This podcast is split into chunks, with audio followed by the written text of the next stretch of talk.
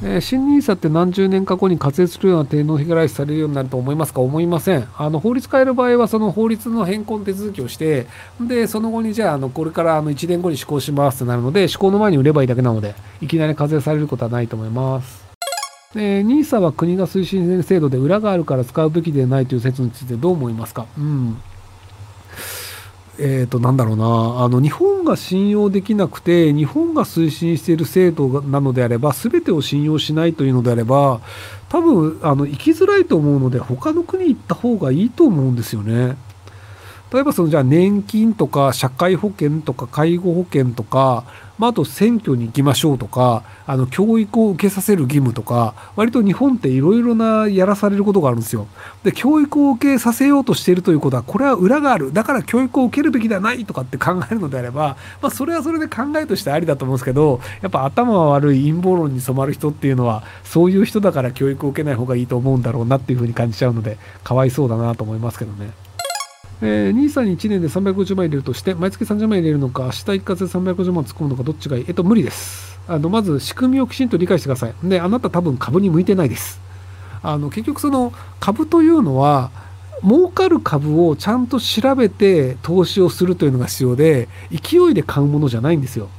で NISA についてちゃんと調べてるのであれば、えっと、積立枠が120万でで成長枠が240万合わせて360万円だよねっていうのが分かってるので一括で360万ってできないよねっていうのがあの新 NISA の仕組みが理解できてれば分かるはずなんですよ。なので新 NISA の仕組みが理解できてないとすると買うべき株っていうのもちゃんと調べてないと思うんですよね。なのでそのどういう株を買ったら長期的にはどういう形で儲かるとか社会はどういう形例えばアメリカはな経済的に良くなるとかやっぱ中国が伸びるよねとか日本絶対伸びるよねとかっていうその自分が信じたものがあってそれで儲かるの株はどれだろうみたいな形で調べるべきでなのでその大金350万使うのでもうちょっといろいろ調べてから投資をした方がいいんじゃないかなと思います。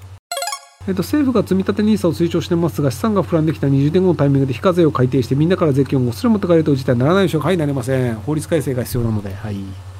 え日銀の変化のない政策のため、給与の7割はドルで所有し、ETF につぎ込んでいますが、2022年のアメリカ経済や昨年の引き締め策の影響とインフレからソフトランディング可能か危惧していますが、いかがでしょうか？AI 好調だとしても、保管業種であればいいですが、代替される業種であれば失業者が溢れ、所得や商品の可能もありも懸念しています。ただ、消費成功が高いアメリカでは好循環すると期待しています。また年末の大統領宣言も影響する考えられますか？うん、僕もでも一回リセッションあるんじゃないかなと思ってるんですよね。で、その、アメリカが実際消費もあの割と旺盛で、あのそれなりに持ち直すだろうというのは僕も信じてます。ただあのアメリカがどこかでリセッションを望んでいるのではないかという気がするんですこれすごい抽象的な話であのスピリチュアルな話も含まれるので聞き流してください。要はそのあのずっと株価上がり続けて儲かった方がいいよねっていうのでいくとあの社会のシステムっていろいろな歪みが生まれるんですよね。